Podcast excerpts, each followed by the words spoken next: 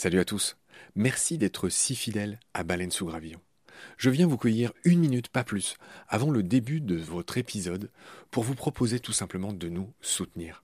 Offrez-nous une minute au moins de votre temps. Vous savez qu'on est gratuit, sans pub et disponible pour tous sur toutes les applis d'écoute. Clairement, on a besoin de votre aide pour continuer à vivre. Et il y a plusieurs moyens simples de nous aider. 1 vous pouvez nous faire un don unique ou récurrent, quelques balles par mois, quelques euros par mois, euh, sur les liens indiqués dans le descriptif de cet épisode sur Eloasso ou sur Tipeee notamment, il y en a d'autres. 2. Vous pouvez installer le moteur de recherche Lilo au lieu d'utiliser Google qui vous exploite, vous le savez. Et le résultat, c'est que euh, chaque recherche génère ce qu'on appelle des gouttes et pour nous, c'est des petits sous. Voilà. Pour vous, en plus, c'est gratuit. Donc, c'est pas difficile. Encore une fois, tous les détails sont dans le descriptif de cet épisode. Moi et plusieurs membres de l'équipe de BSG, on propose maintenant des fresques de la biodiversité, on propose des conférences. Ben, Parlez-en dans votre entreprise, dans votre asso, dans votre boîte, quoi. Et euh, évidemment, on vient, avec tout le savoir-faire de Baleine sous Gravillon, vous raconter le vivant, tout simplement.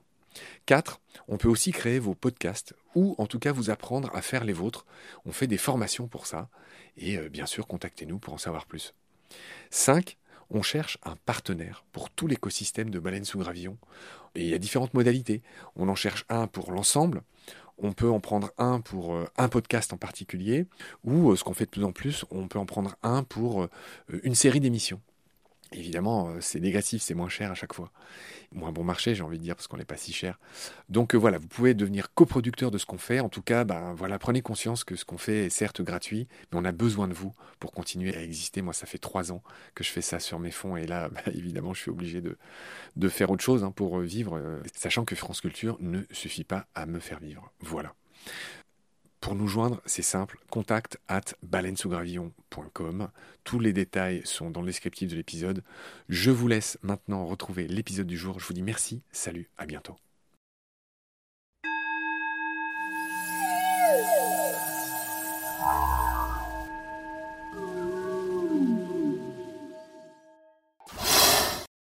Alors ça se passe dans le nord des États-Unis ou le sud du Canada, notamment dans le Manitoba. C'est donc un serpent, une couleuvre euh, qui hiberne en très grand nombre, donc dans des cavités souterraines dont les individus émergent au printemps. Et en fait, ce qui se passe, c'est que ce sont les mâles qui émergent les premiers et qui finalement euh, attendent les femelles. Il y a une asynchronie entre le moment où les mâles sortent et le moment où les femelles sortent. Et quand les premières femelles émergent, alors là, il y a une espèce de mêlée euh, euh, assez incroyable où il y a des centaines de mâles qui viennent se frotter contre le corps de la femelle et ça fait des espèces de pelotes un peu rampantes et grouillantes qui sont assez spectaculaires. Et le truc aussi très intéressant, c'est que les chercheurs ont aussi noté qu'il y avait certains mâles qui produisaient ou qui mimaient l'odeur des femelles pour avoir aussi cet effet, pour avoir aussi beaucoup de mâles euh, qui viennent les entourer. Et là, l'explication, c'est plutôt que, euh, ben, comme ils sortent d'hibernation, leur température corporelle est un peu basse, et donc ça permettrait à ces mâles-là d'acquérir euh, un réchauffement corporel plus rapide. Mathieu Keller est spécialiste du comportement de la reproduction. Il est directeur de recherche au CNRS. Avec Mathieu, nous poursuivons notre voyage dans la sexualité des animaux. Pas seulement pour collectionner des cartes postales rigolotes ou enfiler des perles multicolores, c'est le cas de le dire, mais aussi et surtout pour comprendre les processus à l'œuvre. Dans la nature, si beaucoup de choses sont apparues au hasard beaucoup de comportements et d'inventions des espèces ont été sélectionnés par l'évolution pour des raisons parfois étonnantes, mais qui ont toujours une bonne raison d'être et de perdurer. Le Kama Sutra des animaux, le pourquoi et le comment de la sexualité animale. Chapitre 3. C'est parti. Salut Mathieu. Salut Marc. Je suis content de te retrouver. Donc, tu es dans les coins de Tours. Tu es ce chercheur spécialisé dans les comportements euh, sexuels. Et on va continuer euh, la liste qu'on a concoctée pour les auditorices qui recense les comportements sexuels les plus incroyables du monde, les plus intéressants aussi. Hein. C'est pas juste une espèce de liste pour se marrer. C'est aussi pour voir des comportements, des processus qui sont importants euh, derrière. Je voudrais qu'on commence cet épisode par un organe que vous autres, les chercheurs, connaissez bien qui s'appelle l'organe voméro-nasal. Et son surnom, quand on a préparé l'émission avec toi, tu m'as expliqué que c'était le nez du sexe. Explique-moi quel est cet organe, où il se situe et comment les animaux s'en servent? Alors, l'organe voméronasal, c'est un des deux systèmes olfactifs que la plupart des espèces de vertébrés supérieurs possèdent. Alors il faut dire que nous, on ne le possède pas. Il existe, euh, je dirais, à un niveau vestigial au cours du développement embryonnaire et puis chez l'humain, il s'atrophie pendant le développement. C'est une espèce de tube qui parcourt la base de la cloison nasale, donc de manière bilatérale, et qui traite de manière préférentielle euh, les odeurs euh, sexuelles qu'on appelle souvent des phéromones, qui est très utilisé par exemple chez des espèces comme les rongeurs, les petits ruminants, voilà, qui jouent vraiment un rôle semble assez spécifique à ces phéromones. Ouais, tu m'as parlé de la girafe aussi qui retroussait ses lèvres d'une manière étrange. Tu m'as même fait la démonstration avec tes propres doigts et tes propres lèvres. Oui, alors quand les animaux euh, utilisent cet organe voméronasal, euh, souvent il y a un comportement qui est associé, au moins chez certaines espèces, euh, c'est le, comportement de Flemen, du nom de Monsieur Flemen, qui est un comportement où les animaux retroussent leurs lèvres supérieures, et ça, ça signe le fait que ils sont en train de transférer les informations olfactives qui sont présentes sur leur museau via vers l'organe voméronasal. Et donc ça donne une espèce de mimique faciale assez improbable, et donc c'est exprimé euh, par la girafe, mais c'est exprimé aussi euh, chez des animaux plus communs chez nous, comme le bélier ou le bouc. Vous pouvez voir ça, ils retroussent leurs lèvres et puis ils mettent la, tête vers le haut. L'étalon fait ça aussi euh, beaucoup, voilà. Tu es en train de me le mimer, là je te vois via Zoom, c'est parfaitement mimé. Je reconnais bien sûr la girafe. Je plaisante. Donc on a décrit ce que c'était l'organe voméronasal, on a dit à quoi ça servait, ça sert à identifier les phéromones, mais du coup, à quoi ça sert? Le mâle, une fois qu'il est renseigné sur la présence de phéromones ou non, en gros, à quoi ça sert l'organe voméronasal? Eh bien, donc ces phéromones, une fois qu'elles sont perçues, elles activent, euh, on va dire, le cerveau et notamment euh, les régions du cerveau qui sont impliquées euh, dans l'expression des comportements sexuels. On sait qu'il y a un mécanisme assez direct entre la perception de ces odeurs sexuelles et l'expression du comportement sexuel, notamment chez les mâles. Donc je vais le dire de manière plus simple. En gros, quand le mâle renifle le cul de la femelle, hein, je vais le dire de cette manière extrêmement simple, pour voir si elle est en chaleur, tout simplement. Oui, voilà, c'est tout à fait ça. Et quand tu dis le cul, c'est exactement ça. Euh, si on met euh, une souris mâle en contact avec une femelle, la première chose que le mâle va faire, c'est d'aller vraiment investiguer la région anogénitale de la femelle. Très bien. On va enchaîner, cher Mathieu. On a parlé de l'organe voméro-nasal, j'en suis très content. On va enchaîner sur l'effet mâle. Qu'est-ce que l'effet mâle et eh ben là, on revient à nos petits ruminants. Donc, on a dit dans un épisode précédent qu'ils étaient photopériodiques. Donc, ça veut dire qu'il y a un moment de l'année où les animaux ne se reproduisent pas et notamment où les femelles n'ont pas de cycle ovarien, les ovaires sont au repos. Et qui dit pas de cycle ovarien dit pas d'ovulation. Et donc, on sait qu'il y a un effet qu'on appelle l'effet mâle, qui est que si on introduit un mâle dans un groupe de femelles en repos sexuel, on arrive à induire l'ovulation. Et c'est ça l'effet mâle. Et c'est quelque chose qui est utilisé euh, notamment en élevage, euh, à la place des traitements hormonaux pour induire l'ovulation. Intéressant, l'effet mâle. On dirait une pub pour du déodorant, ton histoire. Parle-moi d'un autre phénomène que tu connais bien, l'accélération pubertaire. C'est quoi? Ouais, alors là, c'est aussi un autre effet social du mâle sur la fonction de reproduction femelle. Euh, ça a été mis en évidence dans les années 60-70, notamment chez les rongeurs de laboratoire aux États-Unis, où en conditions de laboratoire, finalement, on sépare un peu comme en élevage les sexes. Et donc, le chercheur s'est rendu compte que quand il hébergeait des femelles prépubères et qui avait dans la pièce d'hébergement des mâles, la puberté arrivait de manière plus précoce que des femelles qui restaient euh, complètement isolées. Et donc, ce chercheur a pu montrer que c'était un effet olfactif, que les odeurs du mâle, là aussi, elles stimulent la fonction de reproduction chez la femelle et elles permettent aux femelles de rentrer en puberté et d'ovuler de manière plus précoce. D'accord Mathieu, tu m'as très bien expliqué ça, l'accélération pubertaire. L'effet suivant, je vais me faire un petit plaisir c'est moi qui vais le raconter parce que c'était un des rares que je connaissais avant de préparer l'émission. Je trouve c'est une des enfin les auditoristes vont se rendre compte, c'est un véritable effet. Hein, parler de l'effet Coolidge, juste pour que, que tu vois de quoi je vais parler qui a une histoire qui est assez rigolote. L'effet Coolidge démarre avec la visite du 30e président des États-Unis qui s'appelait Calvin Coolidge. Il a été élu, je crois, en 1929. Il était avec sa femme, avec la première dame, en train de visiter un élevage de poulets.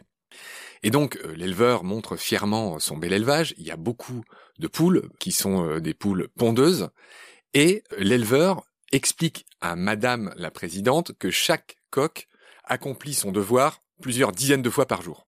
Et là, on imagine la femme du président qui fait les grands yeux et qui euh, dit à, l'éleveur, dites ça à Monsieur le Président. Donc l'éleveur se retourne vers le président, il, dit, il explique ça au président, et là le président Coolidge dit Est-ce que ce coq s'accouple avec la même poule à chaque fois? Et là, l'éleveur lui dit que non. Et là, le président dit Expliquez ça à Madame Coolidge. Et là, tout le monde se marre. tu vois, normalement, toi, tu te marres pas, mais moi, je me marre quand même. Donc bref, c'est toi qui vas me donner le sens scientifique, pour le coup, hors blague, euh, de l'effet Coolidge, qui a un vrai effet. C'est quoi l'effet Coolidge? Ben donc l'effet Coolidge, c'est le fait que quand un partenaire s'accouple toujours avec euh, le même partenaire, il y a un effet un peu de satiété sexuelle, on va dire.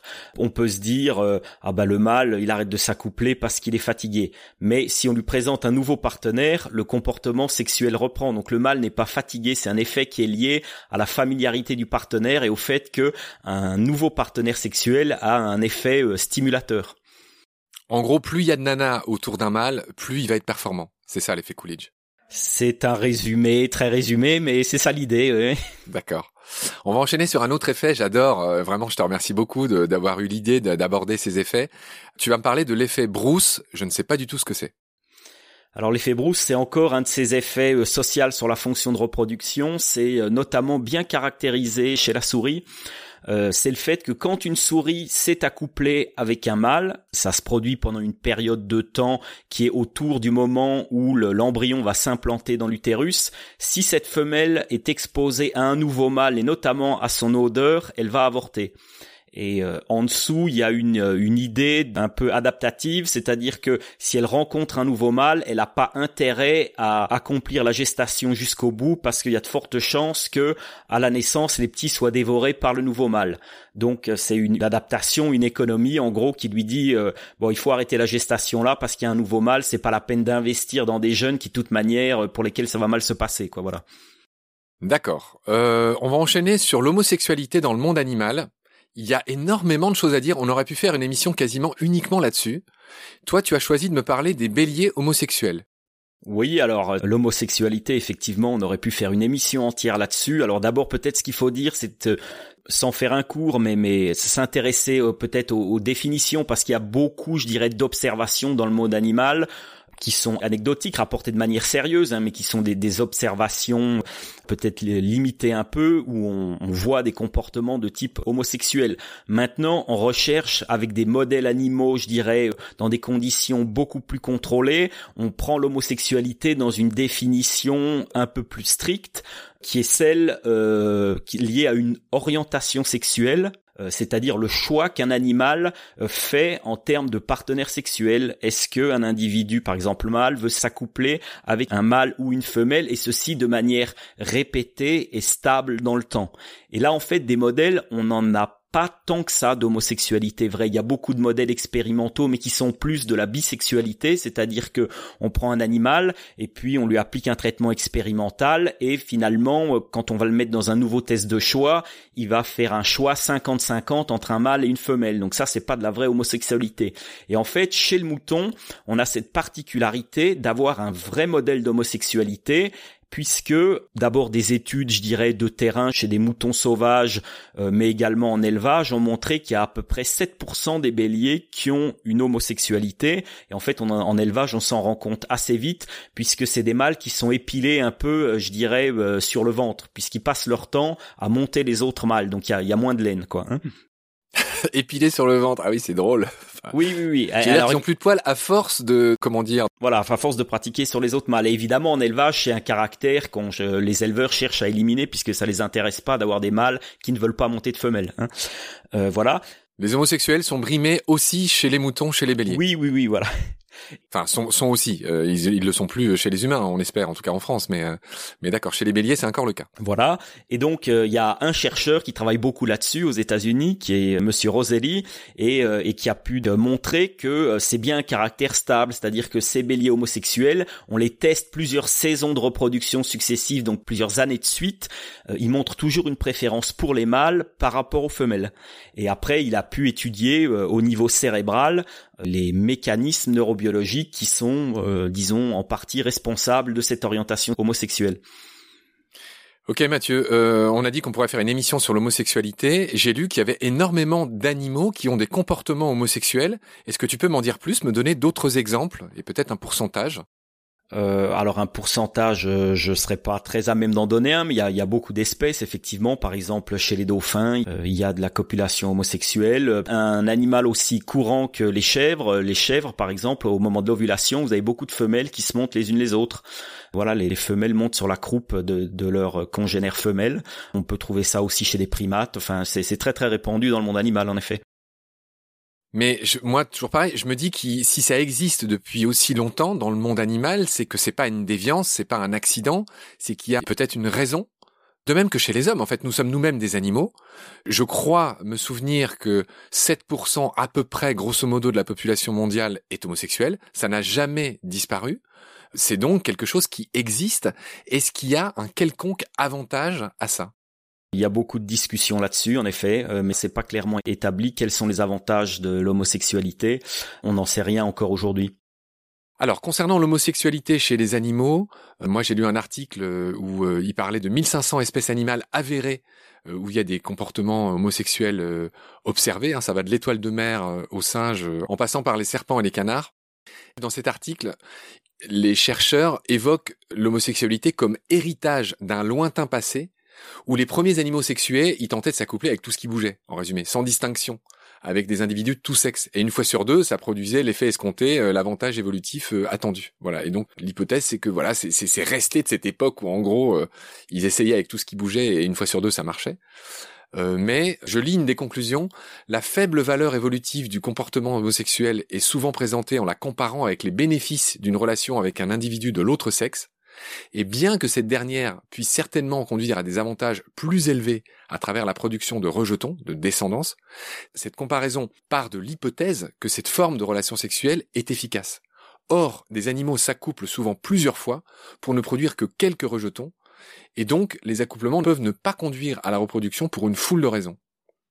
Une partie du mystère, conclut-il, vient du simple fait que la recherche dans ce domaine est encore très jeune et que les comportements homosexuels, ayant jusqu'à été très récemment traités comme des anomalies punies d'intérêt, tout ça est remis en cause, en fait, par notre notion préconçue de la façon dont le monde doit fonctionner.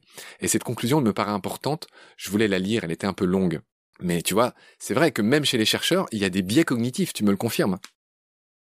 Oui, oui, tout à fait. Enfin, on en parlera peut-être euh, tout à l'heure. Il y a le fait que euh, dans le monde de la recherche, on s'intéresse par exemple plus souvent au, sexe mâle qu'au sexe femelle en termes de comportement, d'anatomie et de fonctionnement physiologique. Très juste. Mathieu, on va enchaîner sur quelque chose que j'aime beaucoup parce que il me semble que ça se passe au Galapagos. Tu vas me parler des fous aux pieds bleus. Ce sont des oiseaux, des, les fameux oiseaux marins, les piqueros, comme on dit là-bas, qui piquent euh, dans, dans l'eau. Les gens euh, voient peut-être ces oiseaux incroyables qui plongent comme des fusées dans l'eau et qui vont capturer des poissons comme ça. Les fous, euh, chez nous, ils s'appellent les fous de bassin. Bref, tu as tenu à me parler de la séduction des fous à pieds bleus. Qu'est-ce qui se passe chez eux? Ouais, parce que les mâles ont un moyen assez original de séduire les femelles. Euh, les mâles, euh, ils ont des pieds d'un bleu euh, bleu ciel qui peut être plus ou moins intense, mais mais en tout cas pour séduire les femelles, ils font une espèce de danse qui est assez assez marrante à voir. Ils, ils, soulèvent leurs pieds devant les femelles et choisissent les mâles sur la couleur, les nuances de couleur du bleu des pieds des mâles. D'accord. Donc en résumé, le fou séduit avec ses pieds. Plus ils sont bleus, mieux il séduit. Et donc voilà, donc euh, à travers cet exemple que tu nous donnes, c'est un petit peu euh, toute la diversité des stratégies de séduction et toute cette histoire de paramnutial qu'on observe notamment chez les oiseaux avec des livrets incroyables, avec des plumes incroyables. C'est un peu cette même famille de séduction. Oui, oui, c'est, c'est voilà, l'idée, c'est de dire qu'il y a une diversité de signaux qui sont utilisés dans le monde animal pour euh, séduire son partenaire. Ils peuvent être visuels et de manière très différente sur la couleur de, pied, sur la couleur d'un plumage. Ils peuvent être aussi auditifs. On a parlé du chant euh, des, des, oiseaux chanteurs ou d'autres espèces tout à l'heure. Ils peuvent être olfactifs. On a parlé des phéromones. Ils peuvent être aussi euh, le coup de foudre j'allais dire électrique peut exister puisqu'on sait que euh, chez certains poissons euh, communiquent en émettant des décharges électriques euh, ben voilà ces décharges électriques permettent d'échanger un certain nombre aussi de, de signaux sexuels ah oui, c'est intéressant ce que tu dis, le coup de foudre au sens au sens propre cette fois. Ouais ouais, c'est intéressant. Merci pour cette précision. Tout ce qu'on raconte là, c'est une ode à la diversité. Hein. Tout existe dans la nature, dans le vivant, chez les animaux. Les animaux séduisent de mille façons différentes. Et euh, là, ce qui me plaît dans ton exemple du pied bleu, finalement, c'est qu'effectivement, ces oiseaux, je les ai vus au Galapagos parce que j'y ai résidé un tout petit temps quand j'étais prof de plongée. Bref, et c'est vrai que les mâles et les femelles, pour le coup, du point de vue du plumage, se ressemblent beaucoup. Et euh, oui, c'est en fait ils misent pas tout sur euh, leur habillage quoi, en résumé. C'est-à-dire que tu l'as dit, c'était là le caractère sexuel le plus important, c'est la couleur de leurs pieds. Ouais, c'était marrant de préciser ça. Mathieu, on va continuer sur un autre exemple que tu m'as déniché, en l'occurrence ce qui se passe. Alors le titre que tu as trouvé c'est le sexe dans la mêlée, et là tu vas nous parler des serpents et notamment de la couleuvre jarretière. Je crois que ça se passe aux États-Unis. Alors ça se passe dans le nord des États-Unis ou le sud du Canada, notamment dans le Manitoba. C'est donc un serpent, une couleuvre euh, qui hiberne en très grand nombre, donc dans des cavités souterraines dont les individus émergent au printemps. Et en fait, ce qui se passe, c'est que ce sont les mâles qui émergent les premiers et qui finalement euh, attendent les femelles. Il y a une asynchronie entre le moment où les mâles sortent et le moment où les femelles sortent. Et quand les premières femelles émergent, alors là, il y a une espèce de mêlée euh, euh, assez incroyable où il y a des centaines de mâles qui viennent se frotter contre le corps de la femelle et ça fait des espèces de pelotes un peu rampantes et grouillantes qui sont assez spectaculaires. Et le truc aussi intéressant, c'est que les chercheurs ont aussi noté qu'il y avait certains mâles qui produisaient ou qui mimaient l'odeur des femelles pour avoir aussi cet effet, pour avoir aussi beaucoup de mâles euh, qui viennent les entourer. Et là, l'explication, c'est plutôt que, euh, ben, comme ils sortent d'hibernation, leur température corporelle est un peu basse, et donc ça permettrait à ces mâles-là d'acquérir euh, un réchauffement corporel plus rapide. Incroyable toutes ces stratégies. On va enchaîner sur la notion de ceinture de chasteté, cher Mathieu.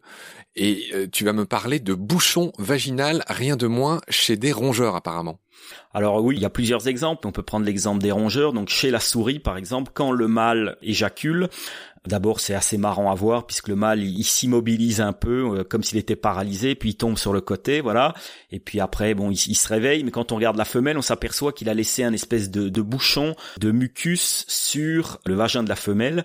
Et ça, on pense que ben, ça, ça permet de limiter la copulation avec d'autres mâles et qu'en même temps, ça facilite aussi la fécondation donc euh, par les spermatozoïdes du mâle en question. Et il y a différentes stratégies dans le monde animal qui visent un peu au même but. Par exemple il y a des araignées euh, où le mâle, après la copulation, laisse son organe génital euh, dans les conduits génitaux de la femelle, ce qui empêche aussi, par exemple, des compétiteurs de venir s'accoupler avec la femelle. Ouais, je suis obligé de penser à des épisodes qu'on a fait ben, avec Christine Rollard sur les araignées. On avait parlé de ces fameux appendices des mâles qui s'appellent les pédipalpes, qui euh, contiennent le sperme du mâle et qu'il vient enficher dans les organes génitaux de la femelle. On l'avait très bien raconté avec euh, Christine, que je salue au passage. Et concernant les serpents jarretières, on en avait parlé avec mon ami Rémi Falki dans nos quatre épisodes serpents fantastiques qu'on avait fait avec lui il y a quelques temps. Je renvoie les auditoristes vers ces épisodes. Donc on a vu la ceinture de chasteté, on a vu le bouchon vaginal, donc euh, l'araignée auquel tu viens de faire référence, je crois que c'est l'argiope, dans lequel le mâle abandonne parfois son appareil reproducteur hein, pour empêcher les autres de venir féconder la même femelle. C'est bien ça. Hein Tout à fait. Alors, on va rester sur les pénis incroyables dans le monde animal chez les céphalopodes. Il se passe un truc absolument incroyable, c'est que chez les céphalopodes, le pénis du mâle serait détachable et irait à la rencontre de la femelle. Je ne vois pas du tout comment tout ça peut se passer. C'est notamment le cas chez l'argonaute, je crois. Ouais, donc l'argonaute, comme tu l'as dit, c'est un céphalopode qui possède un bras qui remplit le rôle de pénis, qui se gonfle et qui se détache du corps du mâle, et la femelle le capte et vient comme ça récupérer euh, les spermatozoïdes du mâle. Donc il n'y a pas de contact direct entre le pénis du mâle et de la femelle, euh, voilà. Cette série sur les pénis, on va la finir par ce qui m'a le plus surpris. Et en l'occurrence, ça concerne un insecte très prosaïque, en l'occurrence la punaise de lit. Raconte-moi ce qui se passe chez cet insecte, ça m'a vraiment fait tomber de ma chaise. Alors la punaise de lit, c'est euh, la punaise qui vient un peu tous nous enquiquiner quand elle vient se mettre dans, nos matelas. Elle a une activité sexuelle assez débridée puisqu'elle peut avoir plus de 200 relations sexuelles dans la journée.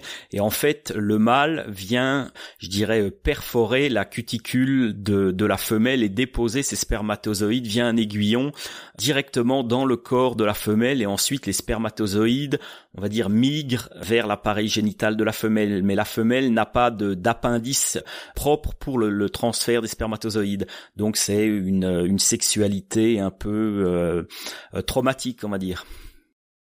Ouais, c'est incroyable. La punaise de lit, donc elle a un pénis à cornes, une sorte de harpon. Quand elle est euh, en, phase de reproduction, elle copule avec tout simplement tout ce qu'il y a autour d'elle, même ce qui bouge pas, hein, c'est-à-dire même les pieds de lit, elle va essayer de, harponner le pied de lit. Et euh, donc tu l'as dit, elle harponne la punaise de lit, elle harponne la femelle et elle est en gros, c'est le harpon qui transmet son matériel génétique. C'est absolument incroyable. J'ai noté aussi, euh, Mathieu, que tu voulais me parler du mannequin, ou du mannequin, je ne sais pas comment on prononce, M-A-N-A-K-I-N, et du moonwalk. On va finir cet épisode sur un hommage à Michael Jackson. Qu'est-ce que c'est que cette histoire de mannequin et de moonwalk? Alors le mannequin, c'est un terme un peu générique parce qu'il y a plusieurs espèces de mannequins. C'est des petits oiseaux qui vivent en forêt tropicale, euh, notamment euh, en Amazonie, au Brésil. il y a des vidéos vraiment assez sympas là-dessus.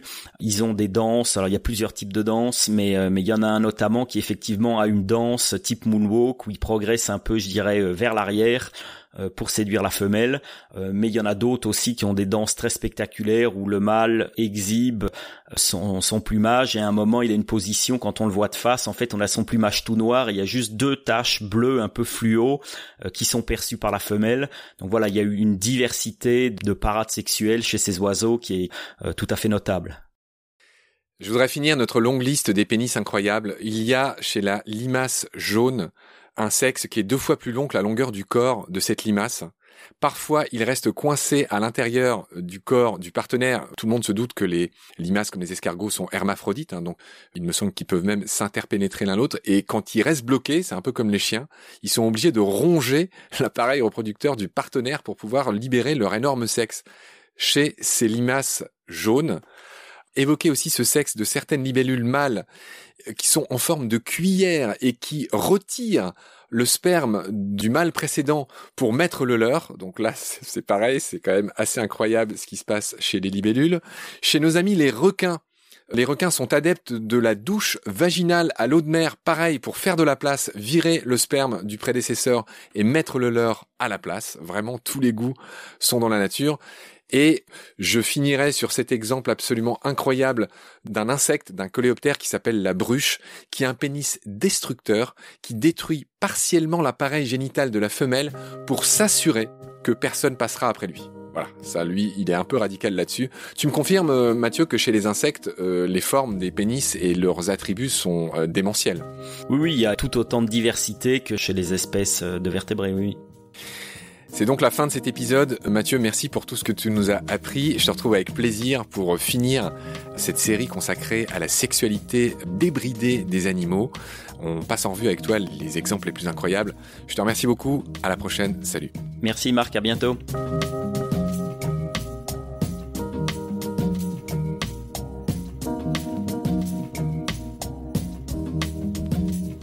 C'est la fin de cet épisode. Merci de l'avoir suivi. Merci de partager le lien de Baleine sous Gravillon et de vous abonner si vous avez aimé. Des étoiles et des avis sont la meilleure manière de nous aider. Si à tout hasard vous écoutez l'émission sur Apple Podcast, c'est-à-dire sur iPhone, ces avis anonymes, rédigés en quelques secondes, sont très importants.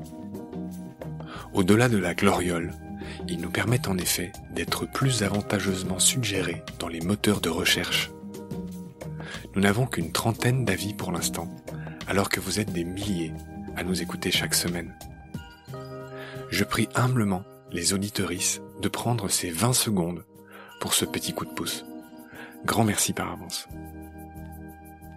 Celles et ceux qui le souhaitent peuvent aussi nous aider en faisant un don, même minime, sur le site Tipeee. Je refuse de faire de la pub pour préserver notre indépendance et votre confort d'écoute. Mais ce podcast indépendant est fait sans aucune aide. Il n'est pas monétisable et j'y consacre 200% de mon temps. En attendant de trouver un partenaire auquel je lance un appel, et avant de devoir bientôt arrêter Baleine sous Gravillon faute de financement, je remercie du fond du cœur les abonnés et les futurs partenaires qui peuvent nous aider.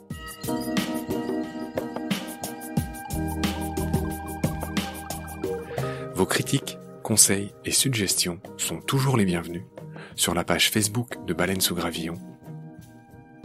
Je remercie aussi tous les photographes animaliers qui viennent chaque semaine en toute simplicité, en toute générosité, partager leurs sublimes photos sur la page de Baleine sous Gravillon. Je remercie enfin mes équipiers pour leur aide précieuse. Sans oublier Félix Labande, l'auteur sud-africain de la chanson de générique. Je vous retrouve très vite pour un nouvel épisode. Et d'ici là, prenez soin de vous et de ce qu'il y a autour de vous. Merci. À bientôt.